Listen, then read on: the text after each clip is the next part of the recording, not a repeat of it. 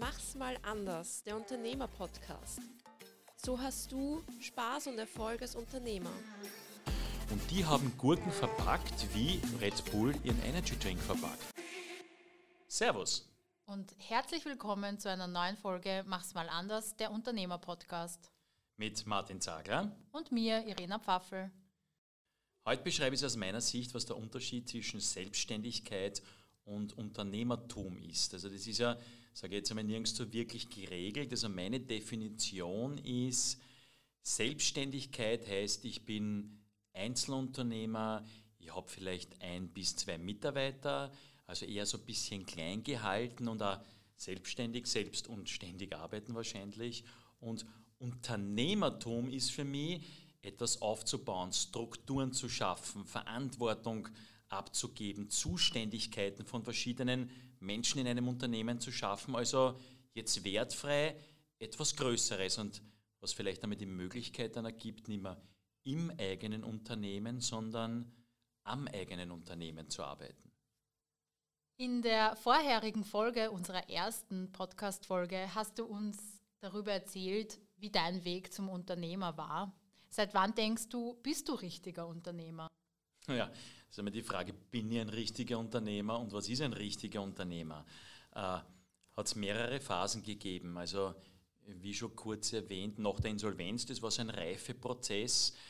Äh, ich bin jetzt das 33. Jahr Unternehmer und ich denke, seit, seit zehn Jahren erst bin ich vielleicht ein guter oder ein richtiger Unternehmer. Woran mache ich das fest?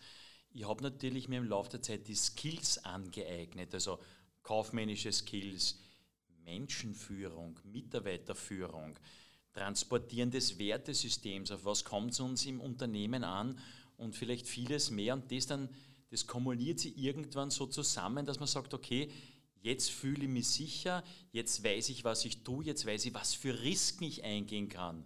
Jetzt kann ich Risiken vielleicht auch schon halbwegs richtig oder gut einschätzen. Das war ein Prozess, der wahrscheinlich so bei meinem 40. Lebensjahr schon relativ einmal gut da war und der sich jetzt immer mehr verfestigt. Also es war schleichend. Den Zeitpunkt kann ich so gar nicht sagen. Das heißt jetzt nicht, dass jeder 20 oder 30 Jahre Unternehmer sein muss, bis er ein richtig oder ein guter Unternehmer ist. Wahrscheinlich habe ich da ein paar Umwege gebraucht und andere schaffen es schnell, aber es gehört schon Lebenserfahrung dazu und es gehören auch weniger kuschelige Erlebnisse dazu, dass man dann ein richtiger Unternehmer wird. Es kann nicht jemand nur Erfolg haben. Die, die das erzählen bei Vorträgen auf Bühnen, wie toll alles war, die verschweigen wahrscheinlich die wesentlichen Erlebnisse in ihrem Unternehmertum, weil sie es nicht gerne erzählen. Wird einem das Unternehmersein in die Wiege gelegt oder kann man die Skills dazu erlernen? Naja, in die Wiege gelegt. Vielleicht bekommt man von seinen Eltern, wenn die schon Unternehmer waren, Dinge mit, Meistens sind es vielleicht eher ja, Dinge, die nicht zum Unternehmertum beitragen, so wie eben ständig Tag und Nacht arbeiten, nie Zeit. Also ich glaube, es wird alles gelernt. Das ist so wie, wenn ich jetzt zum Beispiel einen Marathon laufen will, muss ich zum Trainieren beginnen, muss ich Dehnungsübungen machen, muss ich Krafttraining machen. Also keiner steht in der Früh auf, aber wenn er so sportlich ist, sagt, ich laufe jetzt einen Marathon oder ich besteige jetzt den Mount Everest. Also ich bringe gern Analogien zum Bergsteigen. Ich habe doch sehr lange äh, mich in Bergen bewegt, geklettert, sogar Nepal und so weiter. Da tastet man sich heran. Ich habe begonnen mit 23 Jahren in Berchtoldsdorf auf der Mitzi-Langer Wand. Das ist eine Wand, die hat 12 Meter Felshöhe, habe ich zum Klettern begonnen. Ich bin nicht gleich nach Nepal geflogen und habe da dann 6000er bestiegen. Und genauso ist es beim Unternehmertum. Das ist Step by Step. Man lernt Dinge, man kann manche Dinge überspringen, man stürzt wieder ins Seil, wie beim Klettern, aber es ist schon ein Lernen. Also es ist nicht Gott gegeben und man braucht halt auch die richtigen Menschen, von denen man lernen kann. Man braucht die Rückschläge, die Abstürze, um wieder die Analogie zum Bergsteigen, halt zumindest die kleinen Abstürze äh, zu beschreiben. Ja, es ist erlernbar, Step by Step und es kriegt, glaube ich, niemand in die Wiege mit. Einer hat vielleicht so die Tendenz, dass er sagt, ich möchte mich lieber selbst verwirklichen, einer weniger, aber es ist im Prinzip ein knallhartes Trainingsprogramm. Okay, du bist also der Meinung, ähm, man kann viele der Skills erlernen und sich aneignen, aber man braucht zum Klettern schon noch zwei gesunde Beine und zwei gesunde Arme, oder? Ja, natürlich. Also das, ist, das wird immer so schön gefragt so von, von Consultant, was ist das Mindestanforderungsprofil für irgendeine Position? Und genauso ist es im Unternehmertum. Viele zielen damit auf Bildung ab, auf Studium, auf der Wirtschaftsuniversität oder sonstiges. Mag so sein, ich kann da jetzt nur meine Erfahrungen und die von Kollegen sagen. Also ich bin im ersten Gymnasium gleich mal mit sechs, fünf sitzen geblieben. Also meine Mutter hat mich mit viel Nachhilfe, mit viel finanziellen Einsatz durch die Schule getragen. Also was ich da so mitbekommen habe oder selber mitnehmen konnte, war eher weniger. Ich glaube, die Mindestanforderung ist einfach, interessiert zu sein, rege zu sein, dass man sagt, okay, hier gibt es irgendwas, das möchte ich auch machen und sich vielleicht gleich im Hinterkopf die Frage zu stellen, wie kann ich es anders machen oder wie kann ich es so machen, dass ich es besser verkaufen kann. Ich glaube, so eine Grundbegeisterung für Dinge und auch ja, ein bisschen Kreativität, das ist schon ein Mindestanforderungsprofil.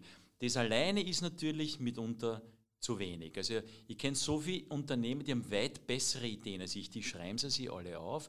Das sind hunderte Ideen, die landen alle irgendwo in der Lade und werden nie umgesetzt. Also da ist schon manchmal vielleicht doch besser, weniger kreativ zu sein, aber dann umsetzen zu können. Und das ist vielleicht der Punkt, wenn ich irgendeine gute Idee habe und das ist ja teilweise eine Manie von mir, dann nehme ich mir so ein kleines Post-it und schreibe mir das auf einen Zettel auf und was da dazu kommt und was schon ein Mindestanforderungsprofil meiner Meinung nach ist, ist schon auch ein knallharter Zahlmensch zu sein. Die beste Idee muss man sofort mit ein paar Gedanken checken.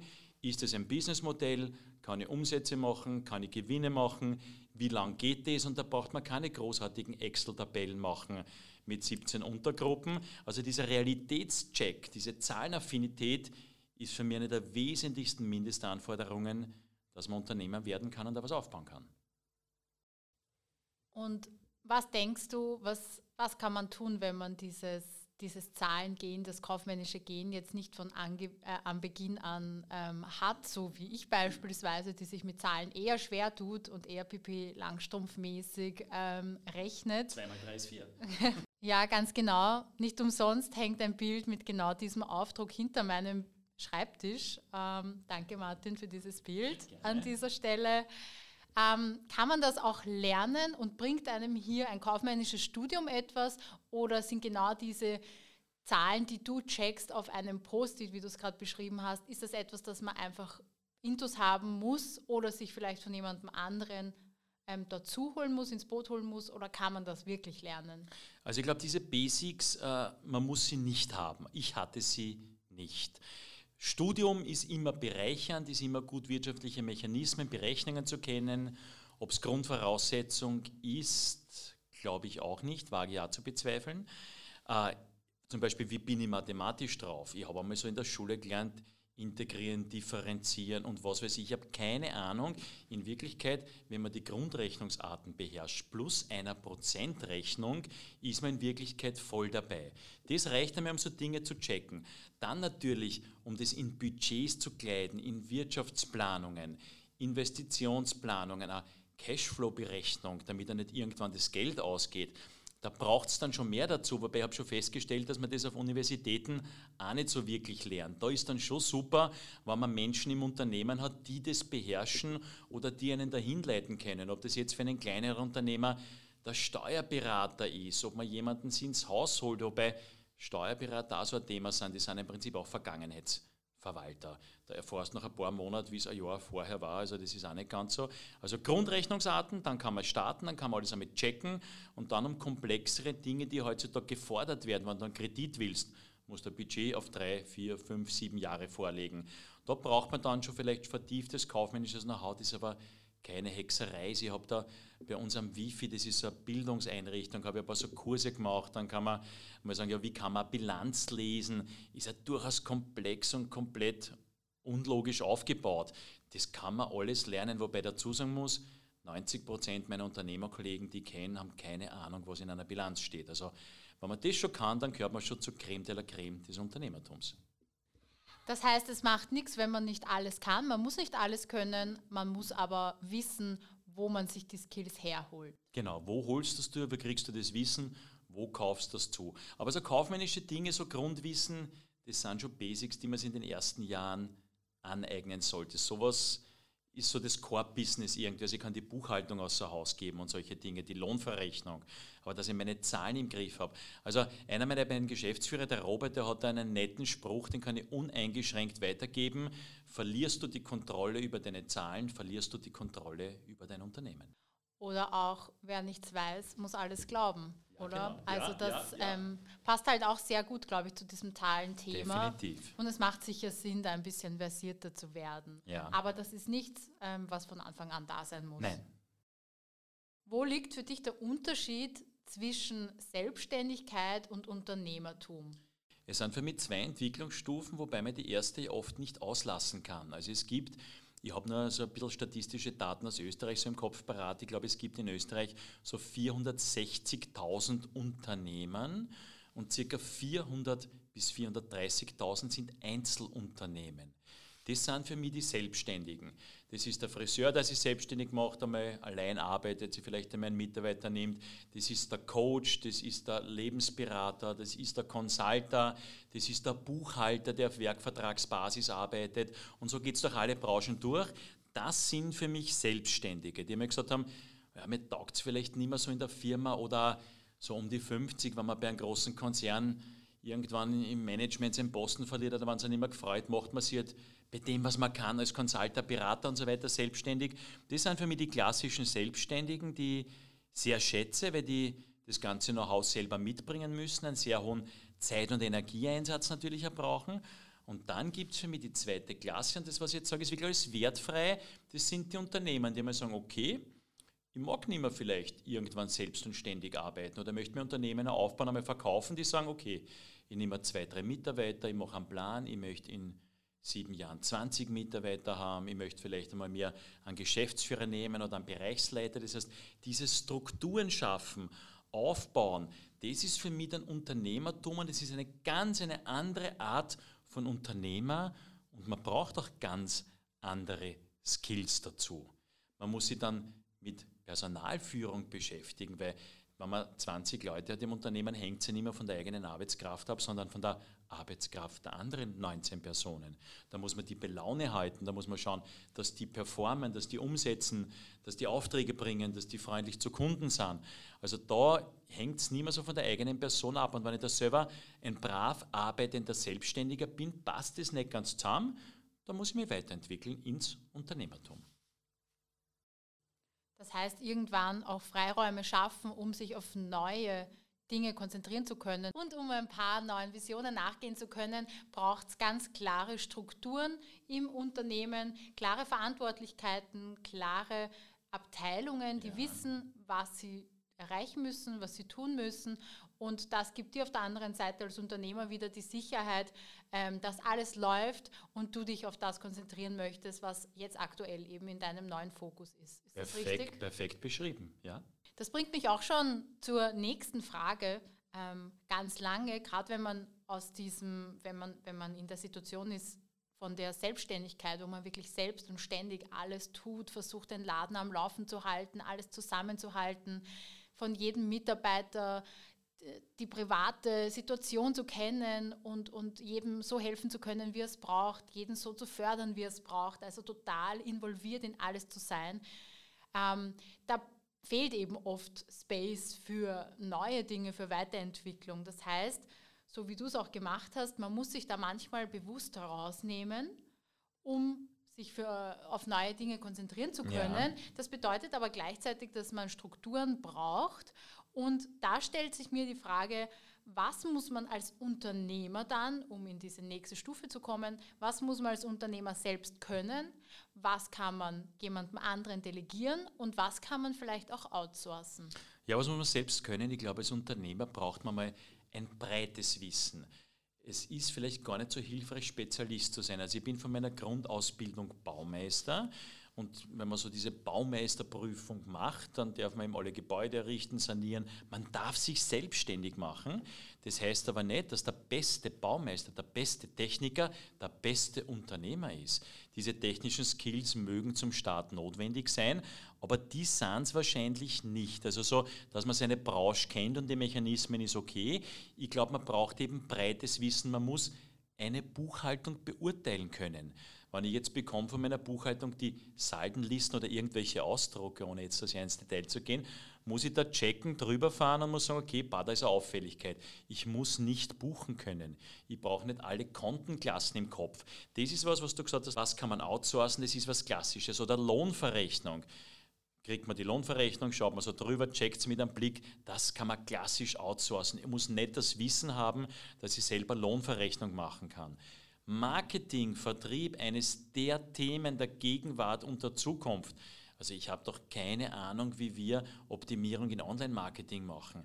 Also das ist, ich bin ein bisschen in dem Thema drinnen, tausche mich mit der Irena, die neben mir sitzt, die unser Head of Marketing ist, ein bisschen zu Themen aus, aber ich würde mir nie anmaßen, in der Tiefe Wissen zu haben. Das, und mit Outsourcen meine ich jetzt nicht nur Outsourcen an Externe, sondern an Mitarbeiter, denen man die Verantwortung, denen man Budget übergibt. Die Arena zum Beispiel ein Marketingbudget von 800.000 Euro im Jahr und sie muss ihre Erfolge liefern.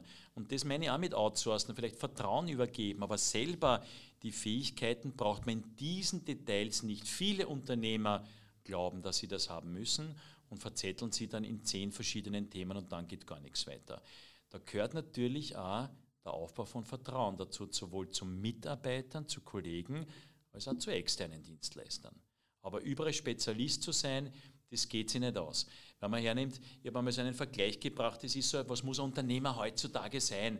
Der muss charismatisch sein wie ein Steve Jobs, der muss wie der George Soros, also der Finanzguru, muss er das Finanzwissen haben. Ich sage, am Ende des Tages sollte man mit ausgestreckten Armen über Wasser schreiten können, ohne nass, ohne nass zu werden oder ohne unterzugehen. Das geht sich nicht aus. Und deswegen breites Wissen, Spezialisten suchen, zu Spezialisten auslagern und kontrollieren. Zum Stichwort Outsourcen habe ich noch eine Frage. Du hast nämlich gesagt, Outsourcen innerhalb des Unternehmens, das heißt eigentlich delegieren, neue Strukturen, Abteilungen schaffen und Outsourcen außerhalb des Unternehmens, tatsächlich zu externen. Was würdest du unseren Hörern mitgeben? Woran kann man oder wie kann man entscheiden, welche, welchen Bereich sollte ich in-house behalten aufgrund der Nähe, der, der kürzeren Kommunikationswege? ähm, auch aufgrund der Unternehmensidentität. Ähm, und welche Bereiche kann man outsourcen? Es hängt wahrscheinlich von zwei Faktoren ab. In welchem Business bin ich? Also was sind für mich die relevanten Kernprozesse? Und in welcher Größenordnung bin ich? Also Buchhaltung, wenn man jetzt startet, so wie unsere Franchise-Partner, die lagern das aus. Es hat keinen Sinn, wenn man fünf Mitarbeiter hat, sich einen Buchhalter oder eine Buchhalterin zu nehmen. Da fehlt ja Ausfallssicherheit. Was ist, wenn der Mitarbeiter krank ist? Gibt es dann keinen Monatsabschluss? Wenn ich 200 Mitarbeiter habe, macht es vielleicht Sinn, dass ich selber zwei, drei Buchhalter habe. Also hängt von der Größe ab und dann natürlich auch von dem Business und was, was gehört zu meinem Core-Business. Also wir sind ein Franchise-System. Unser Core-Business ist Marketing und Vertrieb. Und deswegen würde ich relevante Teile des Marketings nie auslagern. Sicher kauft sich die Arena auch Know-how und Strukturen zu und lagert ein paar Dinge aus. Also wie groß bin ich, was kann ich mir leisten, was macht strategisch Sinn und was ist mein Core-Business, was will ich auf gar keinen Fall außer Haus geben. Das sind so, also ich kann da keine so eine eindeutige Antwort dazu geben, das ist immer so ein Wechselspiel. Ich habe da für mich in meinem Bereich Marketing so eine Faustregel entwickelt, die für mich lautet, wenn das Briefing, das ich aufsetze, um einen externen zu briefen, für das, was ich bei ihm eigentlich einkaufe, so aufwendig ist, ähm, dann kann ich es eigentlich auch schon selbst machen, in-house. Das hast du jetzt super erklärt, Irina. Und das ist vielleicht, das ist vielleicht doch ein Tipp, den man geben kann. Ja, danke. Äh, was kann ich auslagern, hängt doch oft davon ab, wie viel Know-how und Wissen vom und über das Unternehmen brauche ich. Also wir haben zum Beispiel eine Trainingsacademy, wir machen viele der Trainings selber. Ich kann niemand externen unsere Werte, unsere Philosophie und andere Dinge schulen lassen. Der kann nie dieses Wissen aufnehmen oder wie die Irena gesagt hat, ihr müsstet den Wochen, Monate lang schulen, dass der das vermitteln kann. Also diese so wichtigen Dinge, die äh, vertieftes Wissen über das Unternehmen bedürfen, die muss man einfach selber abwickeln. Genau, weil ein, ein fremdes Unternehmen kann nur schwer deine tatsächliche Unternehmensidentität ähm, authentisch kommunizieren. Also das merken wir ganz stark in ja. unseren Bereichen. Meine nächste Frage, nochmal hinblicklich Skills, ist, auf der einen Seite haben wir Unternehmer-Skills, auf der anderen Seite haben wir Soft Skills wie Persönlichkeitseigenschaften. Was sind deiner Meinung nach die Top 3 wichtigsten Persönlichkeitseigenschaften, die ein Unternehmer braucht, um erfolgreich zu sein? Meistens kommen bei der Frage irgendwelche fachspezifischen Antworten und was man da alles wissen muss in seiner Branche. Also ich habe festgestellt, das Erste ist immer, man muss gern mit Menschen zu tun haben. Wenn man Unternehmer werden will, mehrere Mitarbeiter, Kollegen hat, Kundenschichten, Partner, wenn man da gern jetzt der begnadete Programmierer ist und daheim im Kammerl sitzt und da nächtelang programmiert, dann wird man nicht der Top-Unternehmer werden, dann ist man der Top-Programmierer, der ja wichtig ist. Also positives Menschenbild, gern mit Menschen zu tun haben, gern Menschen, andere Menschen und sich selber weiterzuentwickeln, fördern und zu fordern. Das steht bei mir eigentlich so an Nummer eins. Nummer zwei, Umsetzer zu sein. Das heißt eben nicht nur gute Ideen, die dann in der Schublade landen, sondern zu sagen, jetzt haben wir eine Idee, wir haben die gecheckt, wie setzen wir die um und wie bleiben wir drauf. Nicht beim ersten Gegenwind zu sagen, ah, die Idee war doch nicht so gut, schwenken wir zu einem nächsten Geschäftsmodell um. Das heißt, einfach draufbleiben. Da habe ich ja schon gelernt in meinen Jahren oder Jahrzehnten, wenn man eine Entscheidung für so ein Produkt, ein Geschäftsfeld trifft, die Entscheidung ist meistens ganz egal. Wenn du sie getroffen hast, bleib einfach drauf und zieh's durch. Also das wäre so das zweite Skill oder die zweite Persönlichkeitseigenschaft. Und die dritte Persönlichkeitseigenschaft ist, man braucht eine gewisse Begeisterung zu Themen. Also wenn man jetzt ins Büro kommt in der Früh und sagt, hallo, wie geht's euch? Ja, bah, und dann haben wir wieder das und das müssen wir machen. Also man muss von dem, was man tut oder von, ja, von dieser ganzen Firma, von dem ganzen Umfeld. Man muss begeistert sein. Wenn dann die Begeisterung verloren geht oder man sie anfänglich gar nicht hat, würde es nicht machen. Also nur die Triebfeder, ich mache mich jetzt selbstständig, damit ich viel Kohle verdiene, ob es mich freut oder nicht, das ist ein fehlendes Persönlichkeitsmerkmal, meiner Meinung nach. Und diese Begeisterung dann aufrechtzuerhalten, daran kann ja jeder selber arbeiten, weil jeder sein Unternehmen so entwickeln kann, wie er es will. Und angenommen, ich bin total begeistert und habe eine tolle Idee und eine tolle Vision, bin aber eher ein introvertierter Mensch und tue mir nicht ganz so einfach, äh, Entscheidungen zu treffen und bin weniger der Machertyp. Kann ich trotzdem ein erfolgreicher Unternehmer sein? Ja und nein. Also es gibt dann Mechanismen, da kommt jetzt das Thema eigentlich oder der Bereich, in dem wir uns bewegen, ins Spiel Franchise. Wenn man jetzt sagt, man findet irgendwo ein Franchise-System, das taugt dann, was die machen, dann ist es wahrscheinlich sinnvoller, man baut ein Unternehmen nicht alleine auf von null, sondern begibt sich eben als Partner in ein Franchise-System. Weil bei einem guten Franchise-System bekommst du eine schlüsselfertige Existenz. Da gibt es das Marketing der Zentrale, da gibt es vordefinierte Prozesse, da gibt es Trainings, da unterstützt einen die Franchise-Zentrale bei der Personalsuche. Also da kann man solche Skills wahrscheinlich schon abholen. Wenn man so der große Visionär ist, der jeden Tag drei unterschiedliche Ideen hat, dann wird Franchise vielleicht nicht so sein, weil dann mag man diese vorgegebenen Strukturen, die zwar unterstützend sind, aber manche als einhängend empfinden, nicht so sein. Also damit kann man wahrscheinlich Dinge kompensieren. Also auch wenn man so vom Charakter her nicht die Rampensau ist, das muss man nicht sein, um sie selbstständig zu machen, weil man sich die Dinge einfach woanders holen kann. Und wenn euch diese Folge gefällt, dann folgt uns doch auch gerne auf unseren Social Media Kanälen. Den Link dazu findet ihr in den Show Notes. Wie wichtig ist die Branche und das Produkt? Und auf der anderen Seite stellt sich auch die Frage, wie austauschbar sind beide? Ja, natürlich, wenn man, wenn man Unternehmer werden will, dann muss man sich halt für eine Branche und ein Produkt einmal entscheiden, was einem da irgendwie taugt, wo man Zukunftsmöglichkeiten sieht. Und, und da kommen wir vielleicht wieder zum Unterschied zwischen Selbstständigen und Unternehmen, laut meiner eigenen Definition. Bin ich selbstständig, also wenn ich jetzt Buchhalter bin und ich mache mich selbstständig als Einzelunternehmer, wäre ich wahrscheinlich nur Buchhalter sein können. Das ist das Einzige, was ich halt kann. Wenn ich jetzt Unternehmer bin, sage, ich möchte Strukturen haben, andere Menschen, andere, die mir was abnehmen, dann kann die Branche natürlich schon auch divergent sein.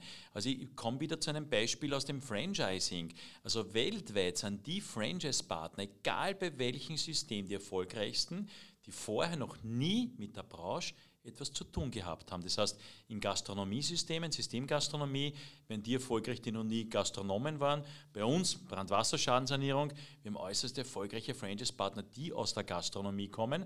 Warum? Man hat diese Scheuklappen dann nicht. Und da komme ich jetzt zum Kern des Unternehmertums, zur Austauschbarkeit der Branche. Unternehmer sein heißt etwas entwickeln und meiner Meinung nach sogar unabhängig von der Branche. Unternehmerische Mechanismen sind immer gleich.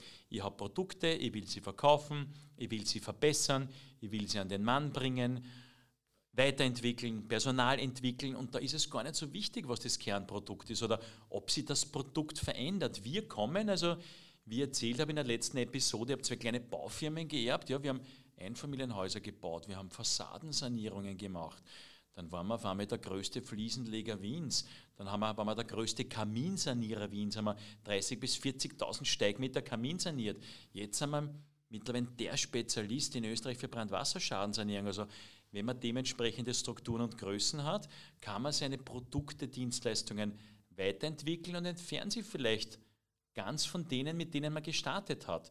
Und deswegen ist die Branche für mich schon austauschbar. Der Teilsegmente der Branche zumindest. Oder wenn man Nokia hernimmt, Nokia hat einmal Gummistiefeln produziert, hat Klopapier hergestellt, dann war es der größte Smartphone-Hersteller und jetzt beschäftigen sie sich mit Netzwerkstechnik, auch äußerst erfolgreich. Was haben Gummistiefeln und Klopapier mit Netzwerkstechnik zu tun? Also könnte schon austauschbar sein. Naja, Smartphones haben sie ja nicht hergestellt, sie haben Mobiltelefone hergestellt. Stimmt, du hast recht. Tasten. Du hast recht. Deswegen haben sie diesen Bereich dann komplett verloren. Ja. Zeigt aber auch die Risiken im Unternehmertum. Wenn jetzt der größte, sage ich mal, Handyhersteller der Welt ist und man verschlaft zwei Jahre eine Entwicklung, ist man auf einmal tot. Und das allein zeigt schon, dass man sich weiterentwickeln muss. Okay, du sagst also, dass das Produkt und die Branche austauschbar sind. Ähm, was hingegen ist nicht austauschbar, wenn man erfolgreicher Unternehmer sein möchte. Ja, ich denke, was einmal stabil sein sollte, sonst funktioniert es eh nicht, ist einmal ein Wertesystem. Was heißt Wertesystem? Das ist für mich so ein Fundament, wenn man ein Haus baut. Betoniert man das zu dünn oder ist an einer Stelle 10 cm stark, auf der anderen einen Meter, dann wird es Risse geben und dann wird das ganze Gebäude, sprich das Unternehmen, darüber Probleme bekommen. Werte heißt ja nicht, dass wir im Gleichklang marschieren in einer Firma, alle gleich denken, aber wenn man als Wert zum Beispiel hat, Kommunikation respektvoll auf Augenhöhe. Also entweder rede ich jetzt mit meinen Geschäftsführern, genauso wie mit Lehrlingen, mit Reinigungskräften, mit Projektleiter, kommuniziere genauso mit ihnen oder ich tue es nicht. Das heißt, so ein stabiles Wertesystem ist wirklich das Fundament, auf das es ankommt. Und auch mit Mitarbeitern funktioniert es oft nicht, weil sie nicht die technischen, die fachlichen Skills haben, sondern weil das Wertesystem zu divergent zu unterschiedlich ist. Und Philosophie, ich möchte vielleicht den Begriff Philosophie erweitern in Vision, Mission. Ich glaube, ein Unternehmen braucht ein Ziel, wenn jeder Mitarbeiter weiß, warum gibt es uns? Was machen wir so? Diese große Klammer, die ja gar nicht so klar formuliert sein muss. Also der Elon Musk hat zum Beispiel gesagt, Elektromobilität für alle Menschen. Da, das hat er schon gesagt, bevor er Autos begonnen hat zu bauen. Also das ist so eine große Klammer, das ist sinnstiftend. Und das, glaube ich, muss schon vorhanden sein und dann kann man darunter die Produkte und Dienstleistungen relativ einfach austauschen. Und diese Werte und die Visionen und Missionen auch zum Leben zu erwecken und tatsächlich zu erleben, weil es reicht nicht, sie nur auf der Website stehen zu haben, die Vision und die Mission, wenn sie nicht gelebt werden. Ja, und du, du hast das jetzt wirklich sehr schön formuliert. Wenn man sich gerade bei größeren Unternehmen sage, diese ganzen Websites, Homepages anschaut, die Hochglanzfolder, was da drinnen steht. Also ich kenne das von einer großen Bank, die schreiben, so unser Mittelpunkt sind die Mitarbeiter auf gut Deutsch, dass die glücklich happy sind, sie weiterzuentwickeln. Ja, wenn du ein paar Mitarbeiter kennst, sagen die, aha, das haben wir noch nie gehört im ganzen Unternehmen, jetzt sind wir seit 20 Jahren da. Also diese Dinge entstehen ja aus dem Leben heraus und dann kann man sie einmal irgendwo abbilden, irgendwo aufschreiben, aber man merkt ja sofort, sind die vorhanden oder nicht vorhanden. Meistens ist so ein Marketing-Feigenblatt. Hey, das ist jetzt aber unfair. Ich habe nicht dich gemeint.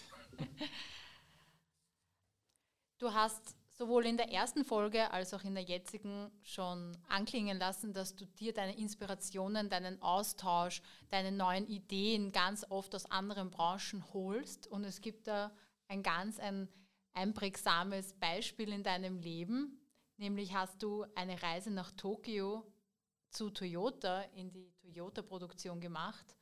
Und was hast du da erlebt? Ja, wie bin ich dazu gekommen? Wie hole ich mir meine Anregungen? Also ich lese sehr viel. Ich bin da ein bisschen komisch. Ich lese zwei Bücher pro Woche circa, wobei ich lese 50 Prozent fertig, bei 50 Prozent höre ich irgendwann drin auf, wenn sie nicht so interessant sind. Und ich habe mir mal, das war, ich weiß gar nicht mehr, 2005, glaube ich, habe ich meinen Toyota Prius gekauft. Das erste Hybridauto. Eine wirklich hässliche Schüssel, aber mir hat diese Technologie interessiert. Und nachdem ich mir das Auto gekauft habe, hat es von Toyota gegeben, quartalsmäßig so ein Kundenmagazin. Das habe ich geschickt bekommen, habe ich mal durchgeblättert und da sah ich einen Buchtipp. Und zwar war das, das hat geheißen, glaube ich, so das Toyota Produktionssystem vom Jeffrey K. Leica. Und das habe ich mir bestellt. Ich weiß noch ganz genau, das ist an einem Freitag von Amazon gekommen, irgendwann am späten Nachmittag, so gegen 18 Uhr. Weiß gar nicht, wie viele Seiten es gehabt hat, ich glaube über 500 und ich habe mich dann hingesetzt, habe es begonnen zu lesen, war am nächsten Tag am Vormittag fertig. Also ich habe nicht einmal was geschlafen. Ich habe noch nie ein Buch gefunden, was mich so inspiriert hat, als darum gegangen, wie hat Toyota sein Business aufgebaut, die Prozesse, die Abläufe, warum sind die der erfolgreichste Automobilhersteller der Welt, warum verdienen die so viel Geld und dieses Buch hat dann mein Leben verändert und auch mein Unternehmen oder meine Unternehmen. Und es hat dazu geführt, ich habe damals an der Donau-Universität in Krems studiert. Ich habe dann als Masterthese das Thema gehabt. Ich habe die Frage gestellt, ob man dieses Toyota-Produktionssystem in, in der Baubranche implementieren kann, ob man das da einführen kann. Ein Freund von mir, der Christian Heidegger, hat mir dann verholfen. Ich bin dann mit ihm gemeinsam nach Japan geflogen. Er hat gesagt, Martin, wenn du so ein Thema über Toyota schreibst, dann musst du an die Quelle gehen. Wir müssen nach Japan. Und über Bekanntschaften von ihm war das möglich. Wir haben uns dort mit Firmen getroffen, mit Baufirmen, mit Vorständen, mit Milliardenkonzernen. Wir haben jetzt das erste Mal Toyota-Werk dort besichtigt und das war für mich schon sehr einprägsam. Es ist weitergegangen, wir haben dann Reisen für Manager mehrmals nach Japan organisiert, mit Managementstrainings an der Universität, Firmenbesuchen, da waren Vorstandsvorsitzende von Milliardenkonzernen mit mit uns. Und dann haben wir das begonnen bei uns einzuführen. Also das nur als Beispiel, wenn man sich irgendwo mal ein blödes Buch bestellt, was das für Auswirkungen auf Unternehmen haben kann und zeigt auch, wie wichtig diese Einflüsse von außen sind. Hätte ich mich immer nur mit meinen Baumeisterkollegen getroffen, dann hätten wir jetzt vielleicht nur Einfamilienhäuser bauen, was ja auch nett ist, aber wir hätten uns nicht weiterentwickelt. Was ist dieses Toyota Production System? Das Toyota Production System beruht eigentlich darauf, dass man die Ideen aller Mitarbeiter einfach hebt. Ich war da in der Tsutsumi Plant in Nagoya City, wird auch Toyota City genannt. Das, die haben damals ca. 300.000 Autos pro Jahr gebaut mit 5.000 Mitarbeitern und jeder Mitarbeiter hat im Schnitt über 90 Verbesserungsvorschläge eingebracht pro Jahr und 94 Prozent dieser Vorschläge sind umgesetzt worden. Das heißt, diese Kraft der Mitarbeiter zu nutzen, prozessorientiert zu denken, ständig zu verbessern und was die meisten Unternehmen nicht können, in Problemen zu denken. Wenn irgendwo ein Problem auftaucht, zu sagen, das ist es und wie gehen wir dieses Problem an, dass die anderen nicht machen. Und ich habe da ein Erlebnis gehabt, wie das zweite Mal in diesem Toyota-Werk war, ich glaube zwei Jahre später. Da gibt es sogenannte Andon-Leinen, heißt es auf Japanisch. Das ist so ein Schnürl, da ist halt die Produktion, Fließband. Und wenn ein Arbeiter an dieser Leine zieht, steht die komplette Produktion. Wenn du das in einem deutschen Automobilwerk machst, bist du sofort fristlos entlassen. Was ist der Sinn dieser Sache? Ich habe das dort erlebt, ein Arbeiter hat dort, auf einmal hat er so zum Deuten begonnen mit allen Händen, mit Händen und Füßen, ist er Vorweiter gekommen, der hat ein Problem entdeckt, wo er und sein Vorweiter innerhalb von fünf Sekunden der Meinung waren, das könnte bei allen Autos auftreten. Dann hat der Vorweiter kurz genickt, er hat die Leine gezogen und ein Werk, wo 3000 Arbeiter gleichzeitig arbeiten, ist gestanden. Und das ist für mich ein Zugang zu einer positiven Fehlerkultur. Wenn ich einen Fehler finde, wo ich glaube, der könnte überall sein, unterbrich ich die Produktion. Und das ist einmal so kurz. Das heißt eigentlich, dieses Toyota Production System, auch Lean Management genannt, heißt einfach, Werte ohne Verschwendung schaffen. Das heißt, rundherum unnötige Transporte, Handgriffe vorausproduzieren, was da vielleicht keiner abkauft. Nicht die Ideen, die Kreativität deiner Menschen, deiner Mitarbeiter aufzunehmen, das ist eigentlich das Toyota-Produktionssystem und das haben wir teilweise in unseren Unternehmen implementiert. Ja, das ist also wirklich ein sehr beeindruckendes Beispiel und da können sich sicher einige Unternehmer noch an der Nase nehmen, das auch bei sich zu realisieren. Ähm, du hast auch den Begriff Lean Management fallen lassen.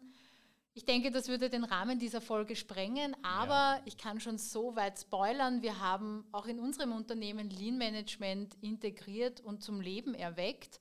Und darüber gibt es noch einiges äh, mit euch zu teilen. Und das werden wir in einer weiteren Folge mit dem Special Lean Management auf jeden Fall machen. Ja. Ja, heutzutage wird man auf allen möglichen Kanälen und um jede Tages- und Nachtzeit ähm, darüber informiert, welche Unternehmen sind erfolgreich, man wird mit ihnen konfrontiert, man konsumiert sie vielleicht selbst. Ähm, woran erkennt man, dass ein Unternehmen erfolgreich ist? Also, das ist eine gute Frage, ich weiß gar nicht, ob sie so zu beantworten ist, weil es da mehrere Blickwinkel gibt. Also wenn ich jetzt so Bereich Handwerk und so weiter hernehme, gibt es auch äußerst innovative, erfolgreiche Unternehmen, die sie vielleicht nicht so gut verkaufen oder traditionelle Unternehmen in traditionellen Branchen, und damit kennt man es entweder nicht so oder nimmt es gar nicht so wahr. Man, man, hat ja so diese, diese ganzen Unternehmen aus der Tech-Branche im Fokus, ob das jetzt Uber ist, ob das Zalando ist, ob das andere Unternehmen sind, die da halt so schnell wachsen. Wobei die Frage ist, was ist erfolgreich? Ist nur erfolgreich für Investoren oder ist erfolgreich wirklich, schafft Sinn für die Mitarbeiter, für die, die das Produkt nutzen und für andere. Also ich liebe zum Beispiel Uber, möchte ich als Beispiel rausnehmen. Ich bin schon ja weltweit Uber gefahren. Ja, aber was macht Uber denn in Wirklichkeit? Äh, wenn man sich den Börsegang von Uber anschaut, haben die im Börseprospekt schon reingeschrieben, dass es äußerst unwahrscheinlich ist, dass sie jemals in die Gewinnzone kommen. Und wenn man schaut, Uber hat bis jetzt Milliarden an Verluste angehäuft. Nehmen wir Spotify her. Ich liebe Spotify, ich habe es natürlich auf meinem Handy. Äh, Spotify hat bis jetzt Milliarden Verluste angehäuft und bevor die wahrscheinlich die Chance haben, in die Gewinnzone zu kommen, gibt es schon die Nachfolge-Apps oder die Nachfolgeplattformen. Also da ist die Frage, baue ich jetzt ein Konstrukt groß auf, bringe es an die Börse, um es zu verkaufen oder und das ist wahrscheinlich der Bereich, in dem wir uns alle mehr bewegen, versuche nachhaltige Dinge aufzubauen, die Sinn stiften, wo ich Mitarbeiter, nämlich gar nicht sagen, Mitarbeiter eine Heimat geben zu können, aber wo sie sich weiterentwickeln können, wo Skills lernen können. Sie können ja dann einmal woanders hingehen. Jeder begleitet jeden halt eine gewisse Zeitspanne. Es ist halt nichts für ewig. Also erfolgreich, was man medial hört, muss nicht immer unbedingt erfolgreich sein. Und die, die oft so in Wirtschaftsmagazinen wie Trend und so weiter Fokus am Titelblatt waren, waren auch auf zwei, drei Jahre später insolvent, so wie es ich einmal war. Also bedeutet erfolgreich ein Unternehmen zu führen, es auch langfristig erfolgreich zu führen? Gibt es wahrscheinlich auch unterschiedliche Zugänge. Also ich kann es wirklich niemand verwehren, wenn er sagt, ich gründe jetzt ein Unternehmen, ich mache es dann schnell groß oder bringst zu einer Größenordnung und verkaufst und mir ist egal, wie das in vier Jahren ausschaut, das ist legitim. Also ich verstehe Unternehmertum so, schon wirklich langfristig was zu machen. Das heißt nicht, dass man dann seine Kinder dann auch versuchen muss reinzuzwingen, wie sehr viele machen. Aber dann sagt man, baut was auf, das hat eine Beständigkeit, das verändert sie mit und die Langfristigkeit regelt eh der Markt. Also ich sage immer so, ein Unternehmen ist wie ein lebender Organismus. Entweder entwickelt sie oder es stirbt. Wenn wir mit unseren Unternehmen kann Sinn mehr stiften, dann gibt es uns niemand, dann ist es auch komplett okay. Ambitionierte Menschen sind natürlich immer sehr bemüht, alles richtig zu machen. Gibt es dieses richtig im Unternehmertum, würdest du sagen? Oder kann es auch sein, dass der eine mit einer und derselben Sache erfolgreich wird und der andere wird es mit derselben nicht? Ja, es gibt ja in jedem Wirtschaftsbereich gibt es eine Unzahl von Unternehmen, von Anbietern, die machen jetzt für uns augenscheinlich dasselbe. Dem einen geht es ausgezeichnet und der andere ist immer knapp vor der Insolvenz. Ich bringe da immer gern ein Beispiel und zwar, wie wir in Österreich sagen, Gurkerl, sprich Essiggurken. Also wie kauft man Essiggurken? Es gibt manche, die haben lieber Bio-Essiggurken, manche kaufen lieber große Essiggurken, manche kleine Essiggürkchen, aber im Prinzip hat man da so Glaseln stehen, kleiner oder größer im Supermarkt, die kauft man, die kosten 60 Cent, 1,30 Euro. Also die super Luxus-Turbogurke aus Bioanbau kostet das Glasl 3,90 Euro. Also im Prinzip ein Billigprodukt. Und da hat es einmal ein Unternehmen gegeben, äh, die heißen Spreewälder Gurken aus dem ehemaligen Ostdeutschland. Die haben sich gedacht, wie definieren wir Gurken neu? Und die haben Gurken verpackt, wie Red Bull ihren Energy Drink verpackt. Das war so eine schmale, längliche Dose, die konnte man anfänglich nicht im Supermarkt kaufen, sondern auf Tankstellen und in, sage ich mal, Gourmetgeschäften. Und da war eine große Essiggurke drinnen. Das hat damals gekauft, als ein Glas Essiggurken einmal einen Euro, da hat die Dose, glaube ich, 1,90 Euro gekostet. Die hat man sich gekauft auf der Tankstelle, hat es aufgemacht, hat diese Essiggurke rausgenommen, hat glaubt, man hat was Besonderes, vielleicht sind der besonders, das heißt, man hat dieses Produkt so veredelt, hat eine Story rundherum erzählt und konnte auf einmal das Vielfache verlangen. Normal Essiggurkel im Glas kostet auch Gurkel 5 Cent, das war auf einmal fast 2 Euro wert. Also da sieht man, die Frage ist, wie betreibe ich mein Business, wie verpacke ich es, welche Zielgruppe spreche ich an. Also ja, es gibt die gleichen Branchen, es gibt welche, die dasselbe machen, einer scheitert und der andere performt. Ja, das zeigt, dass es genau darauf ankommt, wie du etwas verkaufst und welche Stories du darum erzählst und auch welche Experience der Kunde, der es kauft, der Konsument dabei hat, weil soweit ich mich erinnere, haben diese Essiggurken sogar noch so eine Minigabel dabei, die du ans eine Ende steckst und somit sie auch halten kannst, ohne dabei komplett ja. ähm, dreckig ja. zu werden. Genau. Mit dem Einlegwasser oder ist das Essig? ja, Essigwasser, ja. Ganz normales Essigwasser. Ja, du hast doch Red Bull erwähnt. Red Bull ist ja auch ein Paradebeispiel, um Emotionen zu schaffen, um ein Produkt zu verkaufen, das eigentlich ganz, ganz viel andere sicher auch noch besser machen. Red Bull produziert ja gar nicht selbst, ähm, ja. sondern die produzieren einfach Stories und Erlebnisse und Experiences für ihre Kunden. Ja, das, das hast du ja schön auf den Punkt gebracht. Red Bull verkauft ein Image, eine Geschichte, eine Story. Wenn man in den Supermarkt geht, gibt es eine Unzahl von anderen Energy Drinks, ob der heißt Blaue Sau, Turbo Plus, irgendwas. Und wenn man sie haben wir mal wirklich verschiedene gekauft, da gibt es schon welche, da könnte man schon meinen, die schmecken besser als Red Bull, aber da ist keine Story dahinter, keine Emotionen, da sieht man keine Red Bull-Flieger, keine Fallschirmspringer. Also, und wenn man da dazugehören will, trinkt man Red Bull oder eines der besten Beispiele ist Cola. Also wenn man Coca-Cola nimmt, ist weltweit der uneingeschränkte Marktführer und bei jeder Blindverkostung im angloamerikanischen Raum, wenn Coca-Cola mit Pepsi-Cola blind verkostet wird, ich glaube, es ist sogar ein sehr hoher Prozentsatz, ca. 70 Prozent der Leute sagen, Pepsi-Cola schmeckt weit besser. Trotzdem ist Coca-Cola aufgrund der Story, aufgrund des Logos, aufgrund der Geschichten, des Weihnachtstrucks, was auch immer, was man im Fernsehen sieht, uneingeschränkter Markenführer und damit Marktführer. Ja, das heißt, etwas richtig zu machen hat auch viel damit zu tun, wie man etwas macht und wie man es rüberbringt und vermittelt. Ja, definitiv. Ja, Martin, das waren wieder super viele Inputs und Einblicke in deine Erfahrungen, in deine Meinungen, in deine Ansichten und dein Weltbild und wie du Dinge angehst. Kannst du noch einmal zusammenfassen, was macht in deinen Augen einen erfolgreichen Unternehmer aus?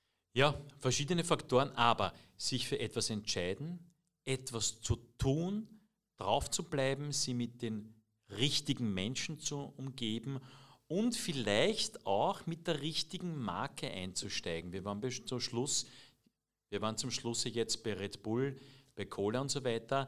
Vielleicht macht es auch Sinn, sie so eben aller Franchise bei einer, bei einer bekannten Marke anzudocken.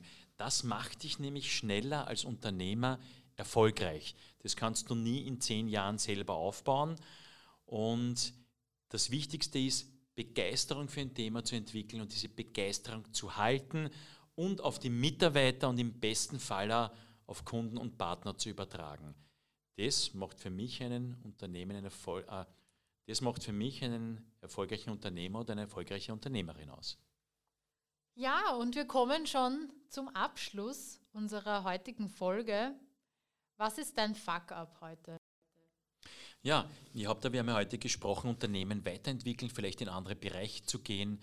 Und ich habe das Erlebnis gehabt mit, einer, mit einem Unternehmer, den ich kenne, der in einem traditionellen Bereich zu Hause ist. Und die haben gemeinsam mit einer anderen großen Firma ein Start-up gegründet, um Dinge anders und moderner in ihrer Branche zu machen, haben dann aber das doch nur irgendwie so nebenbei mitgemacht und sind dann, wie es Kapitalerhöhungen gegeben hat, man sagt ja dann so komplett verwässert, die hatten einen Anteil von 50 Prozent, jetzt haben sie an diesem Start-up nur einen Anteil von 3 Prozent. Das heißt, die haben nicht ganz verstanden, dass man die Energie in neue Dinge reinlegen muss. Die sind jetzt weiter in ihrem traditionellen Bereich und dieser moderne neue Bereich geht jetzt an ihnen komplett vorbei. Also das vielleicht zu dem Thema Ein Unternehmen ist wie ein lebendiger Organismus, entwickle dich weiter oder sterbe. Also das ist vielleicht so dieser Fuck-up, dass man manchmal die Chancen, die so nahe sind, wo man so gemeinsam Firmen gründet, sonst was, dann doch nicht wahrnimmt, wenn man so traditionell in dem verhaftet ist, was man schon seit Jahren oder Jahrzehnten macht. Ist dir das schon mal passiert? Ich denke schon, dass ich schon ab und zu auf das falsche Pferd gesetzt habe, ja. Und damit das nicht passiert, ähm, vielleicht hast du da einen Business Boost für unsere Zuhörerinnen. Was kannst du ihnen mitgeben, ähm, damit sie hier nicht aufs falsche Pferd setzen? Eine der wichtigsten Aufgaben eines Unternehmers ist, über den Tellerrand zu schauen und zu schauen, was passiert auf dieser Welt und einzuschätzen, was wird auf dieser Welt passieren. Ob man das so macht wie ich, der halt viel Bücher liest oder ab und zu irgendwo Reisen hin unternimmt oder ob man andere Mechanismen unterwickelt, ob man in irgendwelche Unternehmerkreise geht, wo man mit ganz anderen Unternehmern zu tun hat, bleibt jedem überlassen. Aber so dieser, dieser Tipp der Woche bei mir ist, schau über den Tellerrand, verlass geistig und gedanklich deine Branche und schau, was du von ganz anderen Branchen bei dir implementieren kannst. Viel Spaß dabei und bis zum nächsten Mal. Tschüss.